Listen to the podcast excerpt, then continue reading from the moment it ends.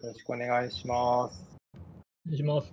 お願いします。で本日、あのまあ、早速なんですけども、えートークセッションのゲストの方をご紹介したいと思います。えー、とまずですね、えーと、ラジオトーク株式会社、えー代表取締役の井上香織氏、よろしくお願いえします。ーよろしくお願いします。えーで株式会社ブルーパドル代表の、えー佐藤ねじ氏ねじさんですね。よろしくお願いしますお願い。します。で、えっと、まあ私の方は、あの、面白法人カヤックで、まあ、企画部ディレクターをしております、松田と申します。よろしくお願いいたします。で、早速なんですが、えっと、まあ、各あのゲストの方のあの自己紹介をちょっと簡単にしていただきたいと思いまして、まずじゃあ、井上さんの方からお願いしてもよろしいでしょう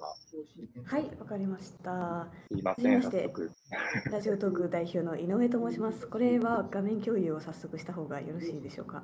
はい、お願いいたします。お願いします。えーっとですね、あ、いけない。ちょっとこうこういう画面共有するときになんかあれなんですよね。うまいことできないっていうペインがありますよね。ちょちょちょちょ。事故がねやばいやばいやばいなんか変なメッセンジャーとか映っちゃうことがあって。えーっとですね。えーっと。八重山修司音声ならそんな心配ないんですけどね後で。お楽しみに。あはい、はい、えっ、とラジオトーク代表の井上と申します。ラジオトークってごぞご存知な方いらっしゃるでしょうか？あのカヤックさんで以前やってた声部さんとかはちょっと近いかもしれないんですけれども、あの最近だとボイシーとかスタンド FM とかあのいろんなサービス出てきてますが、音声で誰でも配信ができるというサービスをえー立ち上げまして、今はあの代表としてやっております。もともと大学在学中にあの日大芸術学部の放送学科っていうところであのラジオ制作をしていましてそれでいうと今日のあの音声メディアとかっていうよりは本当に音声1.0の古のラジオをもともとは学生の頃は作っていました。でもちょっと時代を変えていかなきゃなというところで、はい、今日はお話楽しみにしてます。よろしくお願いします。お願いします。あもう自己紹介はこれで。大丈夫でしょうか？はい手短手短でございますが、はい、じゃあ、続きまして、じゃあ佐藤ねじさんの方から自己紹介お願いいたします。はい、えーブルーパドルの佐藤ねじと申します。えっ、と、まあ、多分見て入ってる人も結構知り合いの人も多い感じもするので、まあ、ラフに。まあ、僕はあの、もともとカヤックにずっといて、えー辞めて独立してからブルーパドルって会社を作って、やってることはまあ、カヤックの延長みたいなことですけど、最近は特にまあその商品、結構デジタルだけでもなくて、結構普通に商品企画的なこととか、まあ、空間系なんかを作るみたいなことも結構やったりしていて、もともとはまあウェブアプリとか、あとはあの子供系の、まあ、子供を出しに使ったそのコンテンツとかいろいろ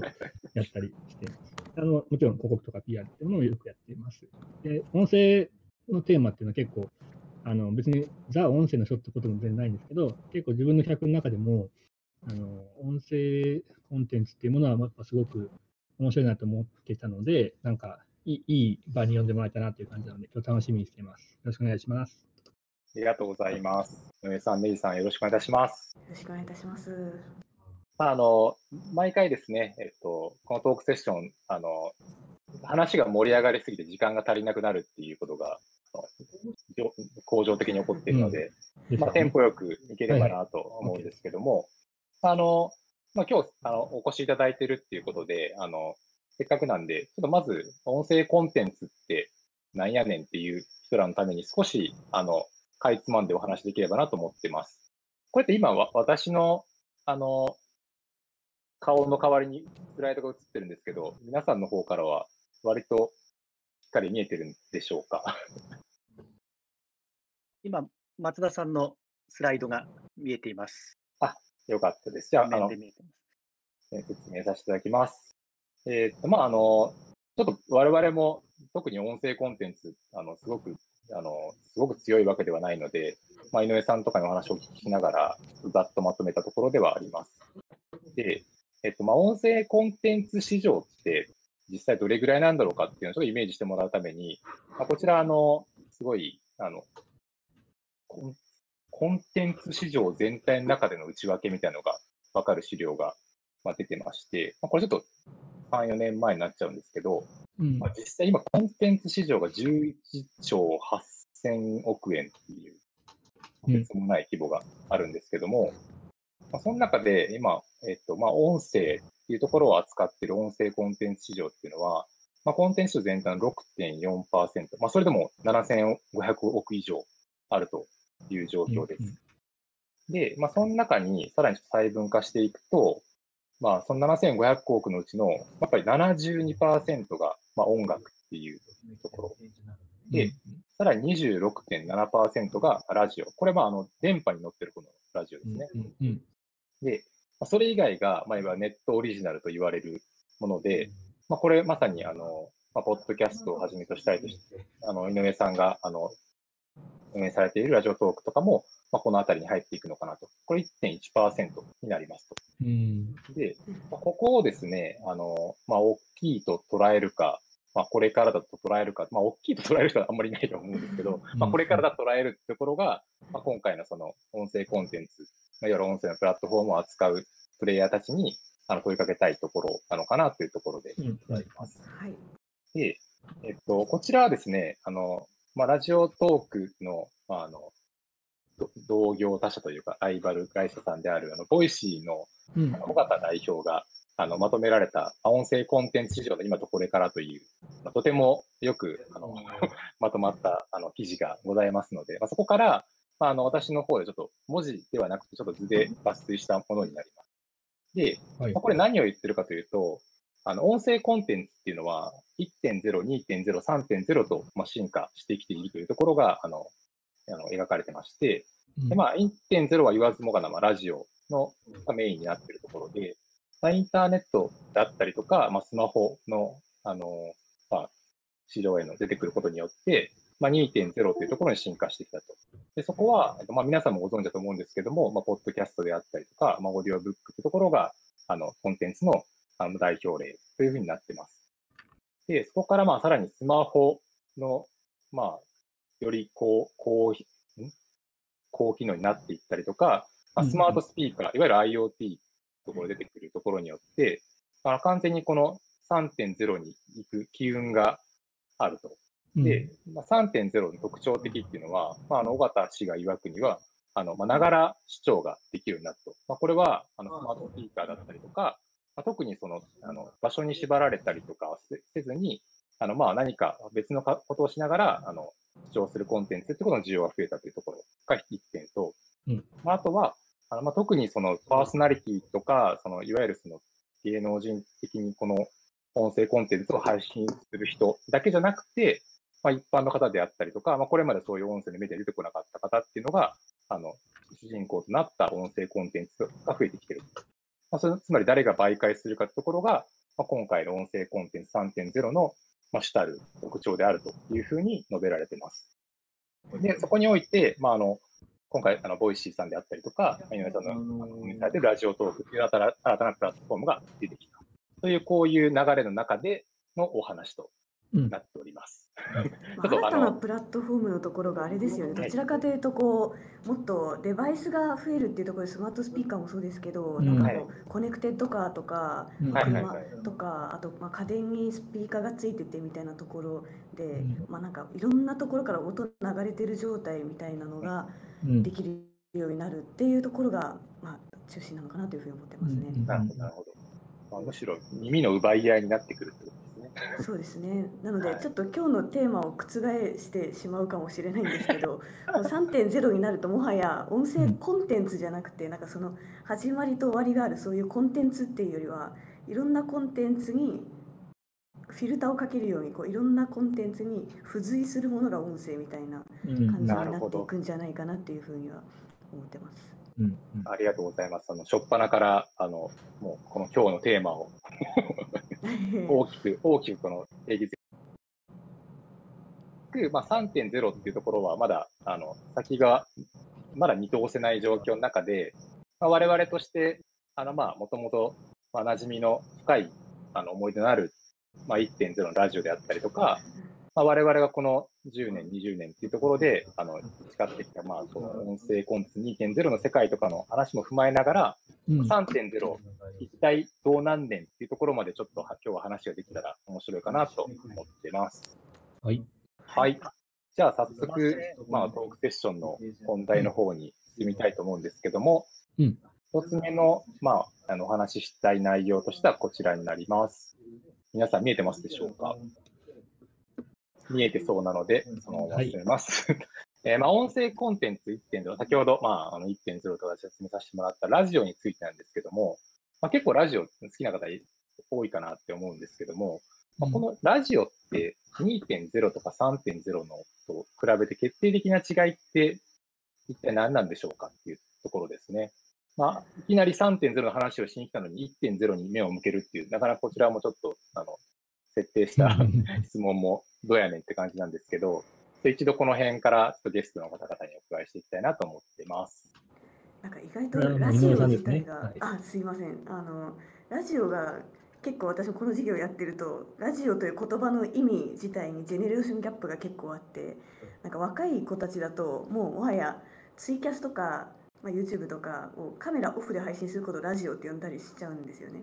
ででも一方でこう年配の方だったりするとあのもう YouTube にアップされてるラジオは別にラジオじゃないみたいな そのなんだろうアンテナで、電波で受け取ったものじゃないとラジオじゃないみたいな方もやっぱりいらっしゃるみたいなところで多分今日のこの1.0のラジオの定義は放送局が作るラジオ番組のコンテンツであれば別に YouTube だろうとラジコだろうと別に何何でもいいラジオっていう感じですよね。そうですね。あの、そこまで、あの、もし硬派な方がいらっしゃったら、あの、いろいろとご意見あるかと思うんですけど、今回はちょっと、あの、ご容赦いただきたいなと思ラジいます。オラジオ局が作ってるってことですよね。なんかそううするとやっぱり結局今1.0って呼ばれるラジオってあのまあ芸能人のオフの場みたいなところなのかなとはいはいはい。いうふうには思いますね。なんでち結構2.0と3.0とかとは結構もう異なるもので2.0ってやっぱりあの全然一般の人とかでもできるっていうところだと思うんですけどあのもうテレビが軸としてあって、まあ、テレビに出てるような人たちのオフの場、まあ、もちろんあの文化人とかもいますけどはいオフの場有有名人のオフの場っていうところがラジオのコンテンツだなというふうには今思いますね。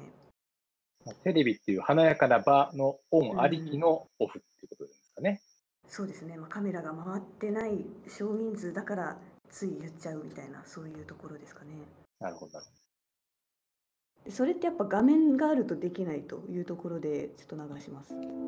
色を音で表すんだと答えてくれました。それで白っていうのはどんな音かって聞くとこんな音だっていうふうに答えてくれました。金色はって聞くと金色はこんな音でした。鍋を叩く音なんだそうですね。それで非常に金色に似た色ですけど大月さんはどんな色をしてるって聞くとドロドロの油の中に石を投げ込む音だって答えてくれました。で僕はますます興味を持って鏡はどんな色をしてるかなと聞いてみました。すると目の見えない子供たちは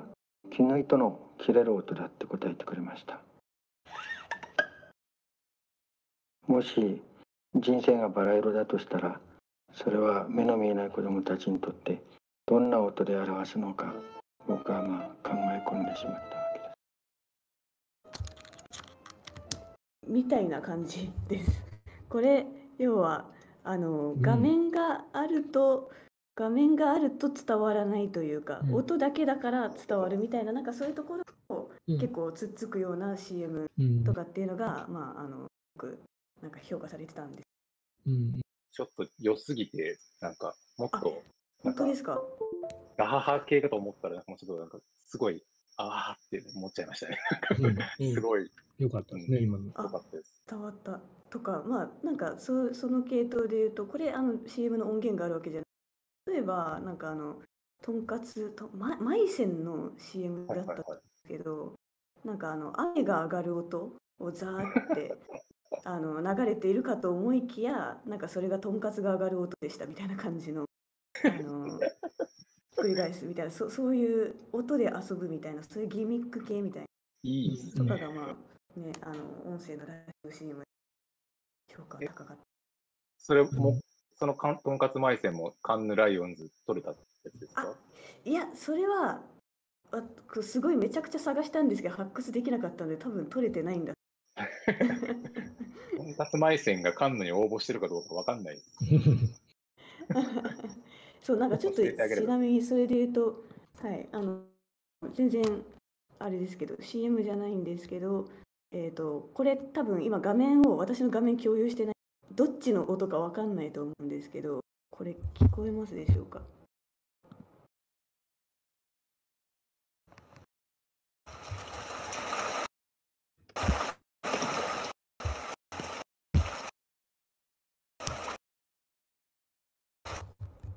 こえましたノイズ？あ、ノイズ、ノイズになっちゃうか。はい。これはすいませ、んあの、えーあの、ほ本来はこれ今のが雨のが雨が降ってる音なのか、まあ、とんかつが上がる音なのかが。ああ、それと同じやつ聞いたことある方いらっしゃいますね。うんそう。なんか、まあ、それをかけて、うんうんうんえーとんかつのやるみたいないうのがラジオだから。うんうん。すごい。ディスコードのノイズ除去機能が悪さしてる感じある。これ3.0感あるな。ノイズノイズ、ノイズだったのね、今の。ノイズになっちゃった。うんすごいですね。はい。面白いですね。ちょっと、あの、ありがとうございます。この、ちょっと皆さん、あの、権利関係さえクリアであれば、これもきっとアーカイブされると思いますので、あの、お楽しみに してください。で、まあ、このあたりからやっぱその、なんていうんですかね、その、ラジオの1.0らしさもありつつっていう感じですよね。うわ。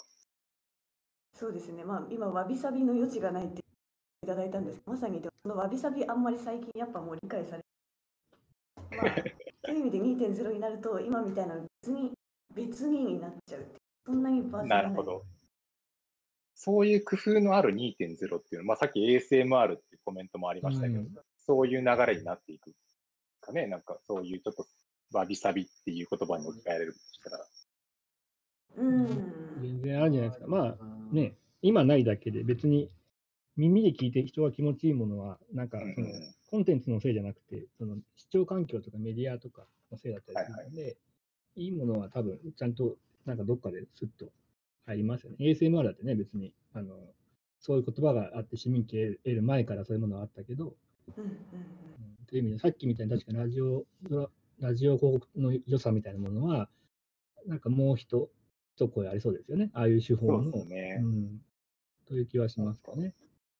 そういう、あの、まあ、本当に広告文脈だけじゃなくて、作品性という面でも結構、なんかうん目を見張るものがありますよね。やっうんうんスピード感がやっぱさっきの寺山修司のやつとかなんかやっぱ、音音とかスピードがなんか昭和の色を感じますよね。ななんだろうね。あの、なんかやっぱ速度が全然違いますよね。確かにか。でもラジラジオそうっすよね。なんか聞いてたら CM なのか本編なのか分かんない時って結構ありますよね。うんうんうんこんなに今 TikTok とかこう6秒でとか、ね いかに時間を短くして、なんか隙間時間に挟み込むかみたいなとこ、はい今、寺山修司があの TikTok したらどんな感じになるのかとかはちょっとあんまり本編と関係なさそうな感じがしますね。そう。ね。失礼しました。は は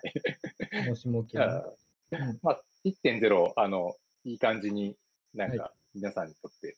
あの、面白い部分がすごい、うんまだ見え、まあ普通のラジオの面白いよね的な話じゃなくて、ちょっとそういう違った側面で見れるところも出てきたので、じゃあちょっと次に進めてみましょうか。はいはい。はい。じゃあ次なんですけど、あの、まあよく、まあこういう話に限らずですけど、まあ、2.0って出てくると、次まあきっと3.0出てくるんですけど、なんかその間、そんなあっさりすっ飛ばしちゃっていいの？っていうのがあって、で、まあ3.0自体があんまりそのはっきり定義されてない中で、ちょっとうん。逆に3.0を語る前に、2.0以上3.0未満語ってみようやっていう話なんですけど、で、ちょっと僕今気づいたんですけど、うん。より上で3.0以下になっちゃってますね。なんか、テまあまあ。 tech talk なのに逆、なんか、数学的なやつみたいになってて、なんかはい、すいません。これね、そうですね。僕も、はい。僕自身だから、えっ、と、いわゆるこういうその1.0とか2.0とかの分析はあまり、なんというか、意味をなさないというか、そのそこまでそそういうのを追わないんですけど、まあ、そういうので区切ることによって、あのそのコンテンツの未発見の部分が見つかるっていう意味で機能するなって思ってて、あのはいプランナー側からすると。っていう意味で、まあ、3.0をそうする、2.0をそうするとした場合、2.7ぐらいには何があるのみたいなのは考えるのはむしろ面白いなっていうのはよく思います。うんうんうん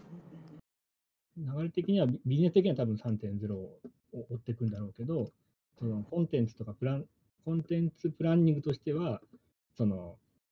そうすると、なんかだんだん忘れられていく2.0を掘る方が面白いだなっていうのはやっぱ思いますけどね、個人的に。まあ、ほんと極極端に言うと1.0だとなかなか僕らの出番ないっすもんね。1.0時代は。やっぱりその1.0時代はね、そ参加できないですよね。そう参加できないから、まあ、2.0にやっぱなってからですよね。うんまあ、で今の最近の、まあ、スタンド FM とかボイシーとかラジオトークとか、まあ、2.23ぐらいを取り上げてるうん。しますね。まだまだ3.0は、まあ、もちろん各社見てはいるんですけど、まあ、今やってるところは、うんうん。で、なんか結構、うん。あもちろん1.0の文脈も、あの、ついではいるんですけど、例えば、まあ、テレビと YouTube の違いぐらいの違いを、ラジオとラジオトークとかっていうふうに、こう、作ってる段階っていう感じで、で、まあ、今じゃあそのなんかそういう一般の人というか誰でもできるようになったこと新しいコンテンツが生まれてるのかって生まれてはいるんでうん。あのまだまだこう広くリーチしきれてない。うん。結構あの1.0の時に芸能人がラジオだよね。まあそれの一般人版になってく一般人のオフなんで本当にもう泣き出しちゃうみたいなこうあの要はカメラ回ってなさすぎてな、ま、回ってないもうなんだろう素を出せるっていうのがうんすごいこう加速するとなんか本当に泣き出すとかあの、うんうんなんかすごい暴露話するとかみたいな、なんかそういうコンテンツは結構、なんかそこは新しいゆな今までの YouTuber とかいろんなライバなんか、井上さんのそうね。声が時々ちょっと切れちゃうーええ気がする。なんだろうね。なんか、あ、そうですよね、やっぱり。そうプツプツなんとマイク側の方かななんでその、なんか、あこれマイクマイクです。あ、これマイクなんですね。マイクです。まあ、えっと、まあ、はい。えっと、この辺多分僕も話すところで、まあちょっとね、なんか松田さんともちょっと事前の、えその、楽屋ば話で結構いろいろそういう話もいろいろしちゃったんで、そうですしその辺の同じ話もちょっと、ここのメンバーでは新鮮味がちょっと薄れちゃうんだけど、この辺の話、プラスアルファでね、いろいろ話したいですけど、例えばだから、僕がすごく興味持ってるのは、一個はそのやっぱ副音副音声が面白いじゃないですか。そので結局、だ一個のコンテンツに対して、まあ、テラハはいろいろありましたけど、あの、なんかその普通の動画を見て、で、ね、そこの、あの山ちゃんとかの副音声の音が入って聞くと、また味が変わるっていう、あの構造は、めちゃめちゃその、の組み合わせでいくと空いてるところは死ぬほどありありますよね。そのう、んうん過去の作品に対して副音声を聞いても面白いから、例えば、まあ、その YouTube でそのマット動画とかはあるけど、その、なんだろう、例えばジブリを、そのめっちゃ面白い和芸がた達者な人と、あの、一緒に聞くだけで面白いし、はいはいはい。まあ、例えば子供がいる場合には、その子供が初めて、あの今の2020年で初めて、そのトトロを見た時のリアクションとかっていうのは、うんまあ、副音声ではないけど、それに近いものあるじゃないですか。そのなんか、こっちはうん死ぬほど見てるけど、そのリアクションなのかみたいなとか。だから、か副音声系はね、いろいろそのコンテンツのいろんなものと組み合わせていくと、めちゃくちゃあるなっていうのはまず思いますね。うんうんうん広げられますね。掛け算の仕様があるんですね。よく企画でやりますね。うん なんかそれがそうさっきのその音声コンテンツコンテンツではないんじゃないかなっていうふうに思っていて、うんなんかそのなんだろうあの写真を撮る時のフィルターみたいな感じうん。の感覚で、いろんなコンテンツに対して音声くっつけたらまた別のものになるみたいな、うん。なんかそういうところで、でまああのまさに一番私がやりたいのは大島テルの音声版なんでけど、うんうんうん。はい、もうなんか歩いてたら歩いてたらもう大島テルのコンが音声化されててそれが聞こえてくるみたいな風になってれば あもうなんか、あここってこんなストーリーがあった街なんだとかなんかそういうこうあの街歩きができるみたいなそういうコンテンツというよりもはいはいはい。行動に付加価値がつくっていうそういうものに音声が変わっていくなっていうか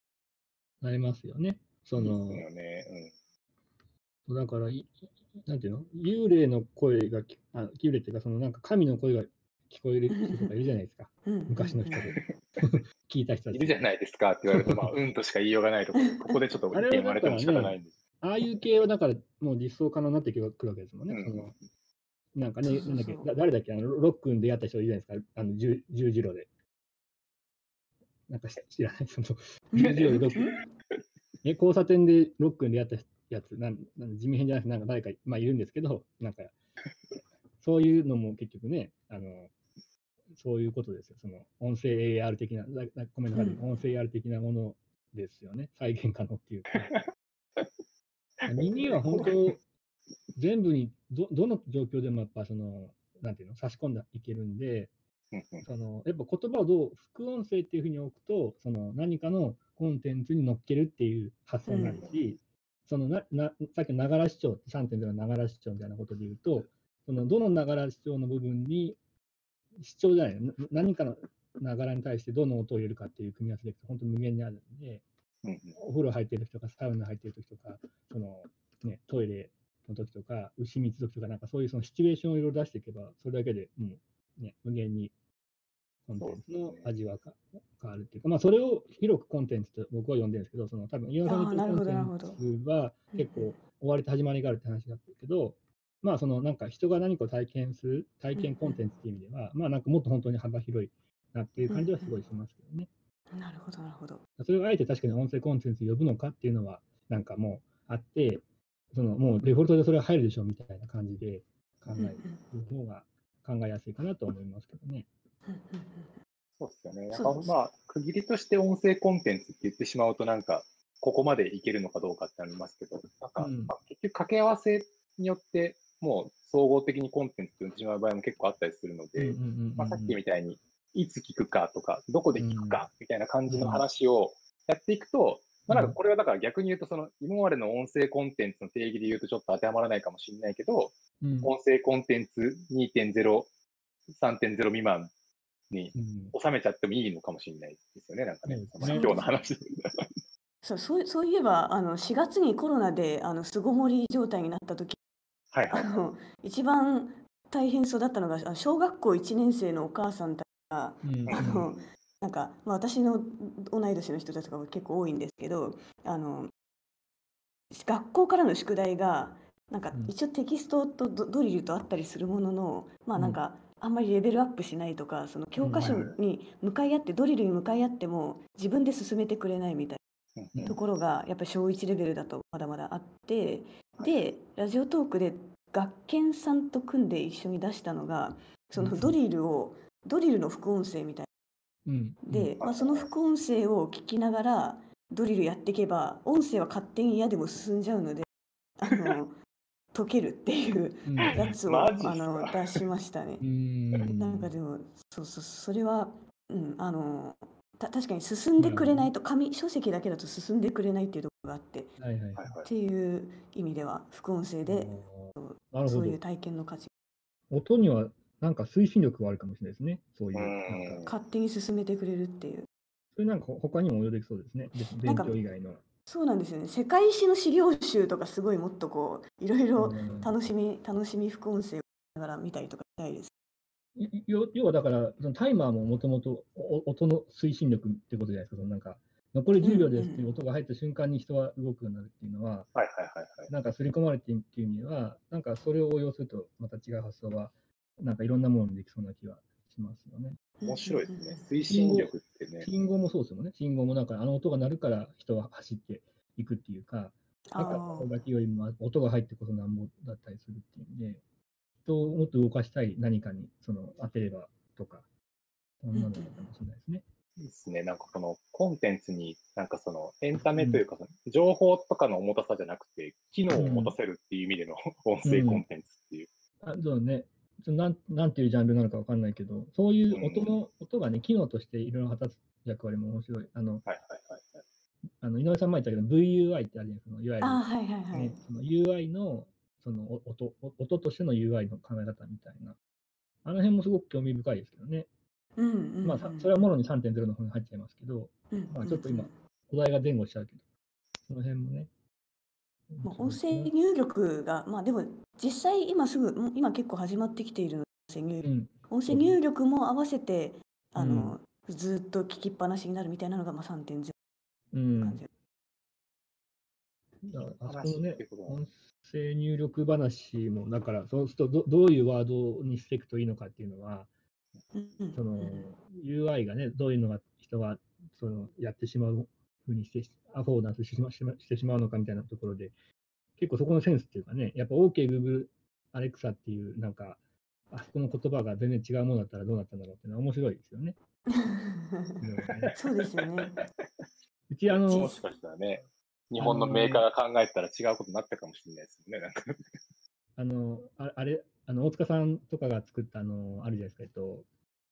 なんだっけ、リリモ、ネイチャーリモって、あのいろいろ、うん、あれと、まあ、Google ホームつないでて、あの、うちは、あの、冷房とかつけるときは、その、あれなんですよ、す寒いギャグ、布団が布団だみたいな、その寒いギャグ言うと、冷房がつくようにしてしてたんですけど、なんか、なんだか冷えてきましたね、みたいなことを、あの、ちょっと Google ホームがされたらピーってするみたいな。佐藤さ家は。佐藤家はハードル高いな、本当にもあれもなんか V、面白 VUI ってことですね、言ってみたう。ら。はいそういうのはなんかいろいろ可能性はあるなと思ってますけどね。ちょっとこそういうのなんか、あの、うんネジさんの、まあ、し でもなんかあれあります、ありそうですよね。あの、NHK ですって言われたら電気消えるみたいな、なんかありそうですよね。ああ、面白い。これもアーカイブできねえじゃん。面白い。大丈夫？大丈夫？です。ね大丈夫です。あのそう、笑ってっていう友達がいたって話にしましょう。そうです。あの、私はしてます。いやこの組み合わせ次第でね、その状況によって結構変わるっていうか、うんその、まあ、その辺の日本のこの、まあな、それは言言語の壁があるけど、日本の結構高度な、あるじゃないですか、その、えっ、と、うんうんあうんの呼吸じゃないけど、うんうんはいはいその言葉一つでの空空気をいろいろ作るっていう意味では、それと VUI の組み合わせはまあ面白いなっていうのはちょっと思ってましたと。すごいなんか気難しい、なんかやつ作れそうっすもんね、なんかね。うん目上の人に対して、なんかこの言い方は間違ってるみたいな。うんなんんちゃんとした敬語を使わないと言うこと聞いてくれないとか。うん。ね、その人間とのコミュニケーションそういう感じですもんね、言ってみたら。でもこれによってそういうあうんの呼吸的なものがむしろなくなっていくっていうことがあり得るなと思っていてあーそのなんか今、まあ、まさに対話型のいろいろあるんですけど例えばうん。車に乗っていて、うん。あのなんだろうずっと車だったら位置情報を取得できるから、あのうんうん。うんまあ、この人これから家帰るだけだなみたいなのって判定できるじゃないですか車が。はいはいはいはい。でそしたらあの寄り道させようってことでなんかこう、あの近くのマクドナルド今セールやってるよみたいななんかそういう広告出すとあの意外とこれもう US ではあの実装されてるんですけどあの46%の人がそういうっていうデータがあって。すごいですね。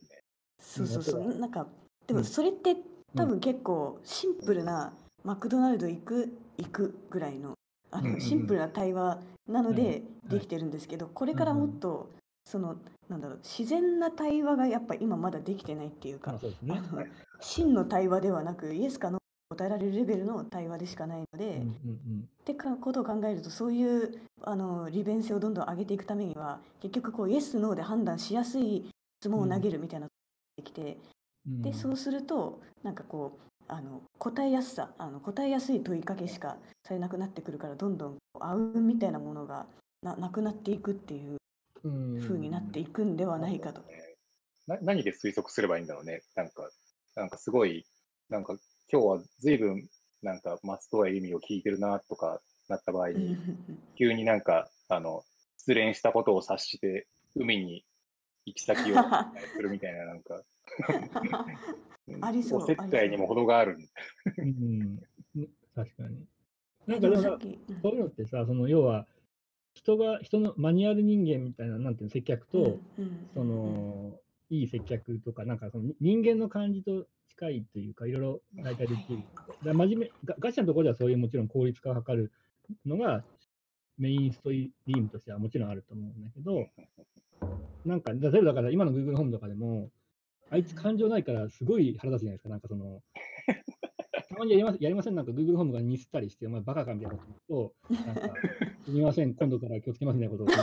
あの、無感情で返してくる、あの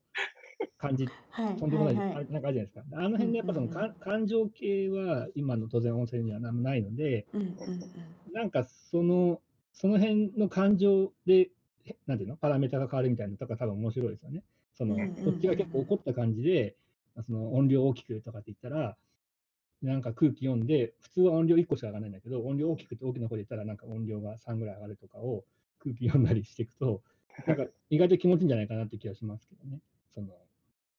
なんかその辺がそうなんですよね。音音声でできることと、あと、まああのまあ、アップルとかだったりすれば、アップルウォッチで、あの取得している、まあ、エアポッツで確かできるようになるってがあったと。あのヘルスケアかなりアップルがし注力してるんで、はいはい。あのあこの人今怒ってるなみたいな心拍数でなん。とか、その辺はでも結構あり得るあり得る未来だな。そうね。で、今だけ書かれてくれたそのアレクサ電気つけてとかでも、やっぱその、なんていうの？今だって全部言わなきゃいけないんですよね。そのアレクサ、その、例えば、あのムームーディーな電あの電気にしてとか、なんか例えばそういうことを言わないと、そういう色にはならないけど、うんうん。その、色っぽい感じでアレクサ電気つけてって言ったら、もうその場でそれはそれを指して、あのうんうん色も変えてくる方が、効果っていうか、そういう系のものは面白いなとは思ってますよね。あの、メインストリーム以外の話ですけど、僕メインストリーム以外の話しかしないですけど、ここでは。もうなんか3.1ぐらいの話しちゃってるからね、ちょっと。そういうのも。あ、で、ちょっと3.0系の話になっちゃったんですけど、ちょっとだけ、もっとだけ、あと2.0なんかも、まあ、何点0でもいいんですけど、あの、何点0でもいい。戻ると、あとあの、ほら、誰、だ誰の感じの声で言うか系の話、はいはいはい。はいはいまあ、ボカロとかの人ですけど、あれはやっぱ面白くて、面白いなと思ってて、あの、オーディオブックとかをやっぱりよ読ませると、うん。全くそのね、その喋ってる、その、きあの、うんうん機械音声というか、音声合成の声が、その本のことを何も多分、何も感情がないまま喋るじゃないですか。うんうんであれが腹立つんですよね。その、はいめっちゃいい本なのに、全然感情こもってない。読んでねえだろみたいな感じがします自己啓発の本なのに、すげえ機械的に読まされてると、なんか複雑な気持ちになりますよね。であれね、あの小学校のさっきの宿題のあれで言うと、こ子供が小小学校の時の宿題で、あのお音読み、おあのお読書の宿題があるんですよ、必ず。はいで、家帰って、その子供が読書をして、お親が丸付けするっていうのがあるんですけど、あれがね、もう子供がやると、もうなんか適当に読むんですよ、もうゴンギーツね、ババババとかって、もうただ 文章一気にあれと似てるんですよね。で音声をあれやると発する作業になっちゃ子供が適当に読むのと、無感情で読むのはもう一緒やと。そうで僕、その自分が親あの審査員っていうか、その子供をチェックする場合には、無感情で読んだ場合には、僕は丸付けしないというか、その落と落とされるんですけど、その。もっとそこには感情を込めてみたいなのやるんですけど、なんか、そういう、だから、そういうのはもちろんし仕組み的には難しいけど、要は、その同じ、今までの例えばラジオとか何でもいいですけど、音声情報も、誰が読むか、どう読むかで、うんあの体感はむちゃくちゃ変わるじゃないですか、その。あれ系もね、そのどんどんボカロとか、まあ、例えば自分の声とかを少ない音声のデータ量で、その、なんていうの、自分の声を再現できるような仕組み系の、うんまあ、AI とかで、がもっと進んでいくと、その辺は面白い組み合わせがいっぱいあるなっていうのは、まあまあ楽しみです。ね。うんうん。うん。なんか大喜利 AI 作ってるあの、うん。私はさんが、あのうん。まさに音声合成によって、まあ、例えば、うなんでしょうあのこのうん。この、えー、とここの本を、うん。えー松任谷由実の声で聞くみたいな,、うん。なんかそういうこととかが、あのできるような技術を作ってらっしゃる方いらっしゃるんですけど、あれ、まさにそれですね。なんかそうなそれをそれのさらに、えっとすごいすごくなると声質だけ、声質が変換されるだけじゃなくて、もうその人だったらここのところでこういう表現するよねみたいな、やっぱりうん。同じテキストを読むというよりもテキストから変わっていくっていうはいはい。ところまでいけるともうそれが実現できるそう感じですね。そう。いうのがいい面白いですよね。うん癖、癖って感じですよね。だからその喋り癖というか、うん。あの、テキストはプレーンなんだけど、うんその、稲川淳二が読んだらここで貯めるとか、そういう話なんでしょうね。とかもうおおにぎりというかおむすびというかもうこの人だったらおむすびというみたいなそれぐらいのレベルの うんこの村上春樹的言葉のチョイス的なところも、あ村上春樹はこんなことを文章で書かないみたいな感じのことを、誰々はこんなこと言わないみたいな、そういう話なんでしょうね。それで言うとだからうんあの声がいい人とかよりもなんかうん自分の言葉持ってる人みたいなところが結構これから人気になっていくのかなっていうふうには思いまうん。なるほどね。それはそれはありますね。そ、そこす。のね。うん。そういう原作を破壊しない程度のアレンジ力を持った語り部。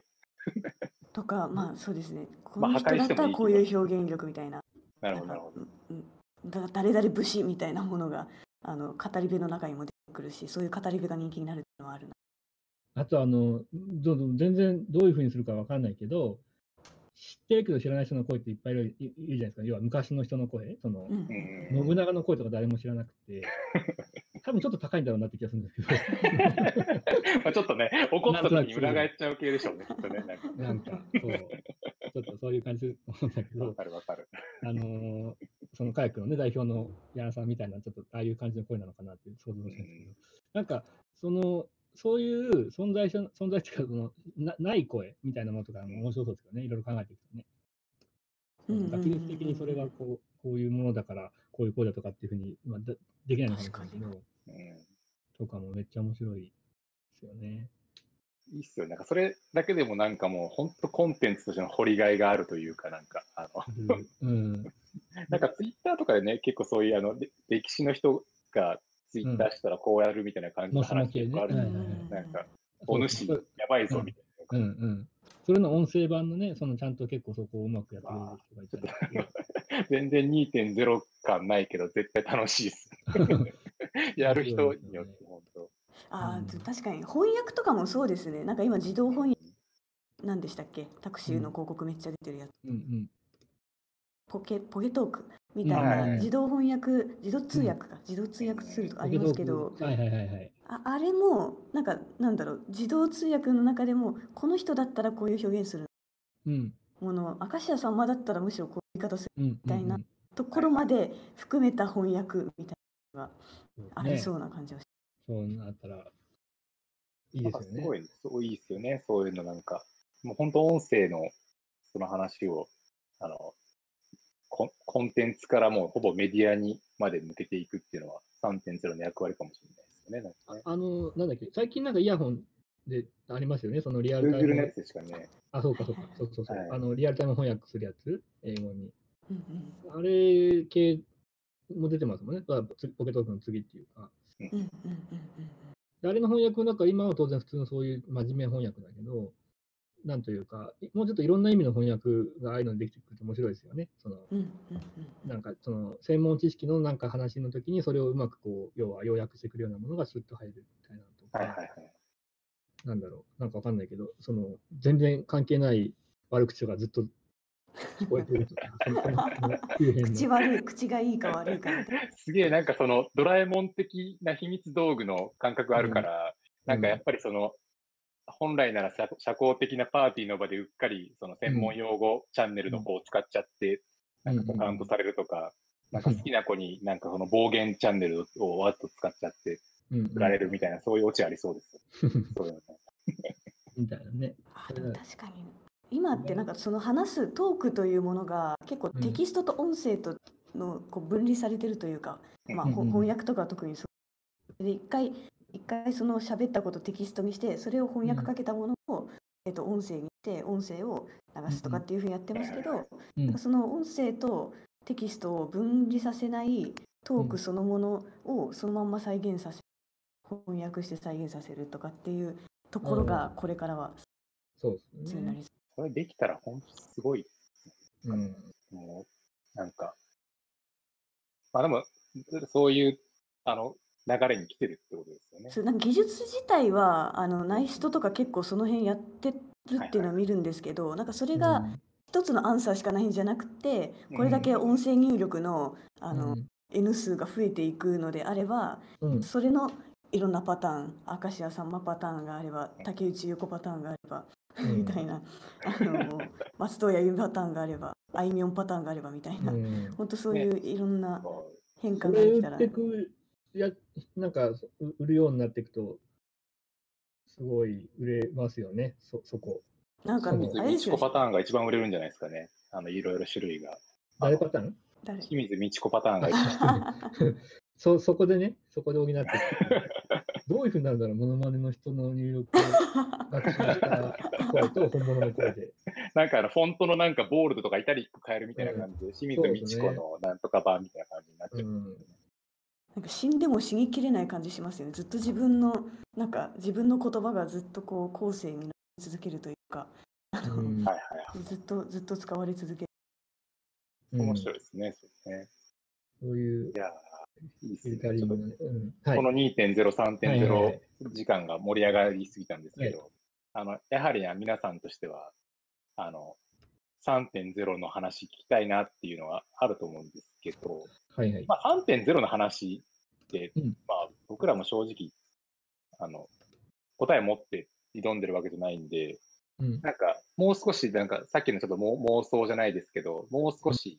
あの、時間を先に進めると、うん。音声コンテンツってもっとこういう風になるんじゃないのっていうのが話せると面白いかなと思ってはいはい。まあ、あの、3.0に限らず、あの、2.0でもこの辺ちょっともう少し、あの、おもろいよっていう話あれば全然いいです。そうですね3.0でさっきデバイスの進化も話したんですけど、うんうんなんかどちらかというとやっぱうん 5G っていうとうんころが、あの避けて通れないかなと思って。ファ 5G になればもうその,、うん。音声に限らずずっとこうインターネットともう常時接続状態になってるっていう状態になってる前提で音声がどういう役割をするかなっていうところを考えると、ずっとと何かつながってるとしたらもう今だったらもうスマホのこの目の奪い合いになってるけどやっぱりその耳を奪うのが誰かになってくるなと。そうですねでする。とうん。もうなんか本当にもうあの最初は楽しい電話ができる人みたいな人がうん売れるのかなって思ったんですけど うんうんうんでも応答できる時間がずっとあるわけでもないのでそれもちょっと違うな最近思い始めていて。なんか、う ん その 5G になった時に、例えばその、はい例えばデータの、その、1回に送る量がうん増えるわけじゃないですか。すげえなんか、はいあの、全然テクノロジー的に、あの、すいません、なんか適当に喋ってる感じになっちゃってますけど、なんかその時に今、あの、その音声コンテンツって、このライトであるというか、結構その、スムーズに聞けたり、ストリーミングしやすくなったりするのが結構売りな部分も多少あるかなと思っていて、うんその時に、すげえ物量が、データとして物量増えた時に、耳で聞いてるのが、マジで真横で喋られてるみたいに聞こえるとか、うん。なんか、この人の本当、あの、リアルな音音質の特徴とかを完全に再現してるわ、この声みたいなとかって、あり得るんですかね？あー確かにあのすぐ隣で聞いてる感とかあと今も一応、まあ、それこそあのバイノーラル収録ってうんどっから流れてるかみたいなのは、まあ、今もあるんですけど、なんかそれがさらにさらにもっと位置情報というかなんかあの、うん。近いのか遠いのかとか超遠い100メートル先の音とかまで再現するみたいな、うんうんそういうところまでなっていくともう360度なんだ臨臨場感がすごいなうんことができます。そういうのは音楽とか映画とか、まあ、映画とかその映像、そういうコンコンテンツものによよりいいですよね、そういう。うんうんうんうん僕あと3.0かわかんない。そのなんか、耳のいいとこってその複数のコンテンツを同時に摂取できるじゃないですか。その遠くの方で聞こえてる何か、虫の音とか、でその耳をどこのピントにピント当てるかで結構変わるけど、複数流れてても、なんなんていうか、目よりもの、なんか、いける感じってないですか？なんかその薄く、まあ、カフェとかそうじゃあないですか。りますね。はいはいはいはいはいで、要は、無音のところで作業するよりも、カフェで作業した方が集中できるって、結構なんかそういう、ある程度のノイジーが気持ちいいっていうところは人によってはあるのかなとは思うんですけど、はいなんかあの辺ってすごい面白いなっていう、その今の井上さんの常時接続のところと、っていう時に、コンテンツの時に、その耳のなんかピントを当てるコンテンツもあれば、ピントが当たらない部分のコンテンツっていうところも結構いろんな、その面白いものあるんじゃないかなっていう気がしていて、薄く、例えばツイッターとか自分が何かそのフォローしていたり、情報があるじゃないですか。で、それをがっつり聞く、分かるとめんどくさいんだけど、なんか薄く一日、例えばずっとうっすら、クリエイティブな情報、広告の情報とか、なんか誰かが喋ってる感じで耳に流れてくるっていうような、なんか、ものとか、わかんないですけど、なんかそういう系の、あの、はいジャンルというか、発想もあるのかなと思います、おもろいですね。あまさに。脳にダイレクトに流れ込んできそうな感覚になりそうですよね、なんか。ううん。ん。うんうんうんそうなんか音音声の中にうん。分分解すると情報性と音楽性とあうん。うん。うん。うん。うん。なんかその情報っていうのはあくまでそうんの発見があるとか、まあそれこそニュース自動読み上げとかは情報にしたくて、うん。うん。けどむしろなんかまあラジオトークとか特にそうなんですけどなんかうん。笑い話とか,、はいなんかめちゃくちゃ泣いてる話とか、なんかそういうのって別にそんな、なんだろうあの、耳をそば立てて聞くとかではなく、はいはいはい。何を話してるか聞きたくて聞くとかじゃなくて、流れて仕事してればその仕事が楽しかった記憶になるみたいな,、うんうんうん。あーそういう音楽性だと思うんですその区切りが面白いですね。なるほどね。情報。うん。だ特にあの情報を音楽的に流すみたいなことね。あ、言ってみたら。まさにまさに。そうですこれこれねいいですね、そういうのは。音楽だと笑わせるっていうところがやっぱり、うんうんうん。あのむしろどちらかというと音声の方。まあなんか。だそれで言うと例えばコンサートで聴く音楽と走りながら雑踏の中で聴く音楽ってうんうん全然違う違う、違う。と一緒で音声今それこそ音声コンテンツってな結構各社がその、はいはいはい。コンサートで聴く音楽を目指しちゃってるうん。ラジオトークはむしろなんかどっちかっていうとスナック菓子ぐらいの感じの。はいはいはい。なるほどね。なんだあのそうですね。博士太郎を聞くのか、うん。おっとっとっと夏だぜ聞くのかみたいな。そうそういう積み分けみたいなものがあるのかなと思っていて結ハロータに怒られますよ。そう。ですね。あの、まあ、作業しながら聞く音声もあるよねっていうのは、うんそうそういう意味では思いまそうですね。作業用 B- BGM 的なもののす。うなん情報。だからその言い方を変えるとそれは、あもう一新しいミュージシャンとも言えますよね。そのなんかイインフォメーションミュージシャン確かに確か。まさに。意外とそういうなんか、コンテンツとしてもてはやされるものってなんかこの、うんもちろん有意義な情報もあるんですけど、まあ、いわゆるその、マクドナルドで隣の女子高生が話してた話なんだけど的な話のが、なんか、急にその需要があったりする、需要っていうかなんかのう、んにわかに盛り上がったりするものなんで、なんか、うんいわゆる本当にその、マクドナルドにあ、そう女。子高生の話をうん聞きに来てるっていう感覚はあるかもしれないそうですね。ああいう薄い、そう。なあの自粛中でその家で作業してる時って子供がうん上に、あの別の部屋とかにいて、で、小学生の子がなんか、なんか一人で例えばいたいたりすると、うん一人の、一人でいる小学生って、ね、勝手になんか喋るんですよ、ブツブツずっと。はいなんかなんかずっと喋って、なんかなんか何か戦ったりとかしてて、あのあの音はね、なんかだから情報でもない、確かに音楽的な情報って感じで、うんなんかうっすら聞いてて面白いんですよ、なんかそういうのって。確かに確かに確かに。癒し系のね、その子供の声がうっすら聞こえてくるので、なんか癒し系のあれにもなるし、その女子高生のやつとかで面白いし、なんかうっすら誰かの悪口がなんか聞こえてます。なんかそういうのは、うんなんか面白いですよね。その多分。音楽ですよね。うん。人の話による音楽。で、それと場所を組み合わせていくと、それだけで全然また、うんああの、ね、組み合わせ変わるじゃないですか。その、うんうんうんだからその、なんかわかんない、崖の前とかの海のところでも、その、エモい感じの情報が流れてるのと、もうちょっと歌謡サスペンスみたいな音が流れてるのでは、その、ぜ 全然最近は変わるっていうか。空気を読んでくれたってことなんですよね。それだけ言ってね。面白いですよね。そういうのはね。うん。面白いですね。なんか、あの、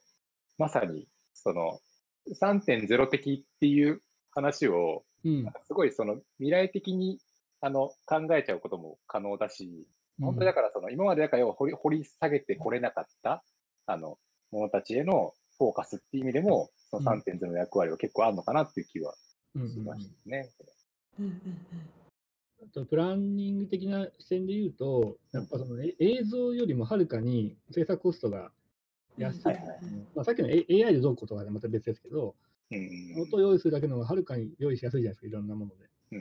で、体験的にはその映像ですげえ頑張る CG 作ってうん頑張るやつと意外と変わらない体験を作ることもできたりする可能性が結構あったりするっていう意味で、非常に僕はいいなと思ってますよね。やっぱ音声コンテンツ系はね。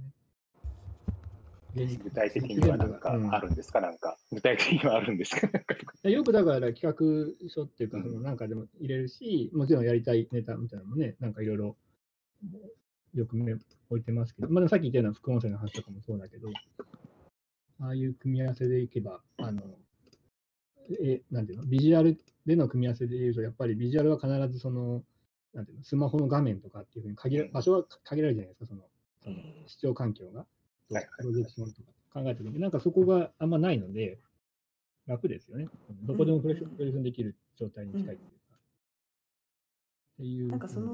うん。あのまさに、またちょっと2.0よりかもしれうん。ない。経営を結構これ仕組み化できるなというのが、うんあの前美術館の音声ガイドうんうんまあ、なんか結構それこそ1.0だと思う、うんうんまあ、あれをあれを別にそれこそさっきの情報性というよりは音楽的うん。はい。なんか楽しめないかな、はいはいはいあとまあ。美術館別に必ずしも複数人で行くわけじゃないうんうん一人で一人で何回見てもいろんなうん。できるのかなというところで、うん一個ちょっとまた流してもいいですか？あもちろんのです。ありがとうございます。あのとななんだっけ三菱一号館美術館ってうんうん。の、えー美術館結構面白くて3階建てで最初3階に上がって、うん。1階からなんか階段で1階に降りていきながら見る。うん。で、えっとまあ、そのスタイル自体が美術館ってそもそも絵を見て楽しむだけじゃなくそういうこうあ天井高っみたいなところも含めてやっぱり体験なので、そこに対してじゃあ例えば今回だとあの和田彩香さんアイドルハロハローハロうん。お願いけどその子だったらどんな独り言べちゃくちゃあ歩くかなみたいなのを実際に撮ってみたんです。うんうん撮ってみたのって本当にコスト的本当にその一周しただけなんでメイクもしてないし、うん。あの衣装さんとかもい本当に回っただけなので、はいはいでコストは本当にローコストだけどちょっと流します今うんうん。お願いします。美術館の雰囲気どうかな？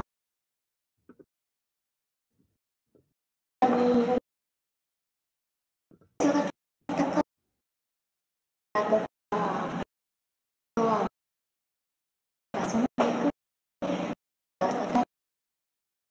私頑張るから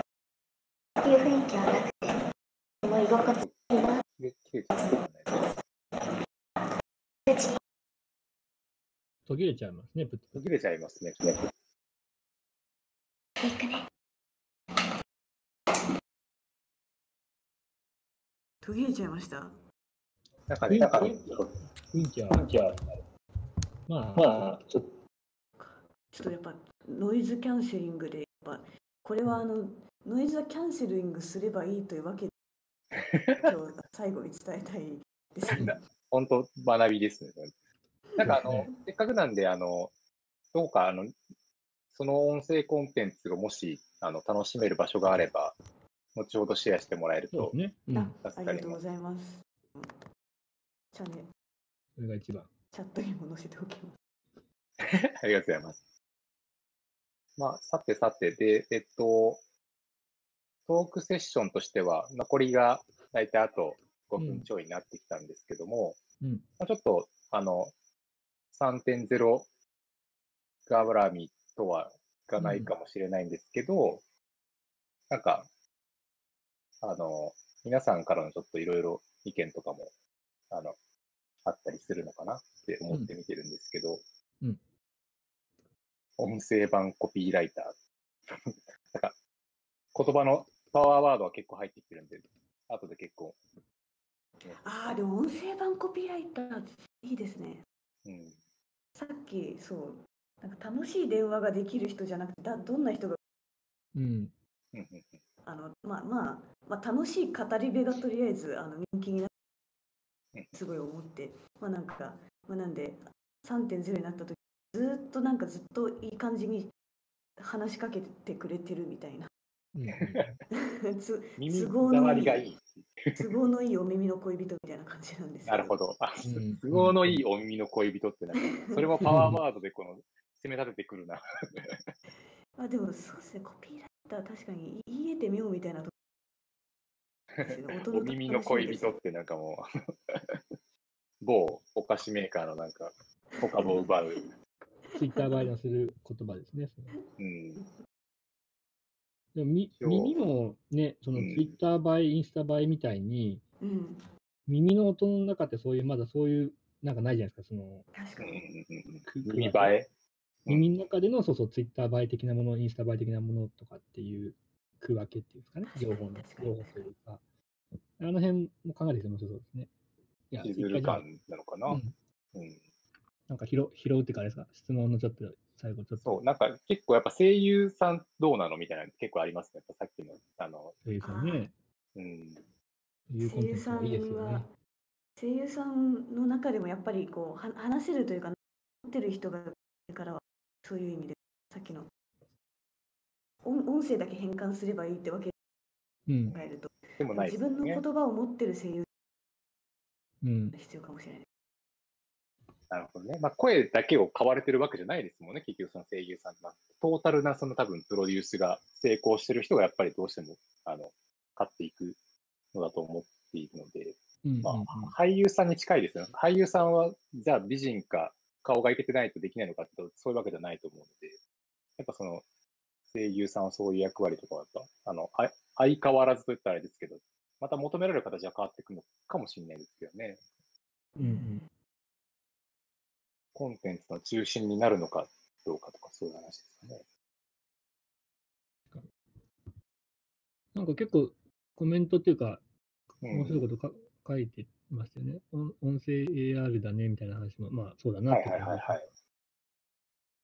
ゲームこういう言葉にね、置き換えるともらうと嬉しいですよね、なんかね。うん。これね、ゲーム散歩のコメントも入ってますけど、ゲーム散歩はね、マジ最高ですよね。YouTube 原さんだ。うん、これ、こういうことですよね、副音声というか、その、そうですね。うん、あの、あの、このトークのイベントの後も、あの、うん。もしあのゲストのお二方、うん。あの、お時間許す限り、どこかのチャンネルで、ちょっと、もし、あの、皆さんからのうん、疑問とかにお付き合いいただく時間 あれば、ぜひいん、ただければと思いますし、はい、ちょっとあの、時間的にはもうそろそろ、あのトークセッションを締めないですけども、はい。あの、それぞれあの、もしゲストの方から何かちょっとあの、情報をあの提供いただけることありましたら、と、あの、お願いできればと思います。井上さんなんか、あの、告告知系とか、あ お知らせ系あります？いいですか？は。はい。い。えっ、と、実は、ラジオトーク株式会社、今月から、えーエンジニアさん、デザイナーさん、じゃを計画でおります。あの、ここに出てるとかってありますね。えっ、と、あお問い合わせ、ここ、こちらです、みたい急に、急に、急にテキスト、テキ1.0なんで、な。でもそうか、音チャット、チャットに貼ります。チャットに貼ります。はい、えっとチャットに全然もう、はいはい。えっ、と、ぜひ、音声の3.0を一緒に作っていきたいと思ってくださった方は、あの、ツイッターでぜひ私のアカウントに DM いただけますと幸いでございこれあれですよね入力の仕方が。ディスコードの中に入っている人を一人確か選べるっていう、ちょっとね、なんかサービスがあるって聞いたんですけど、ます。いやちょっねとさすが幸せに、幸せになかった展開だな、これ。クリックすると、この人が 採用。採用。クリックで採用。はい。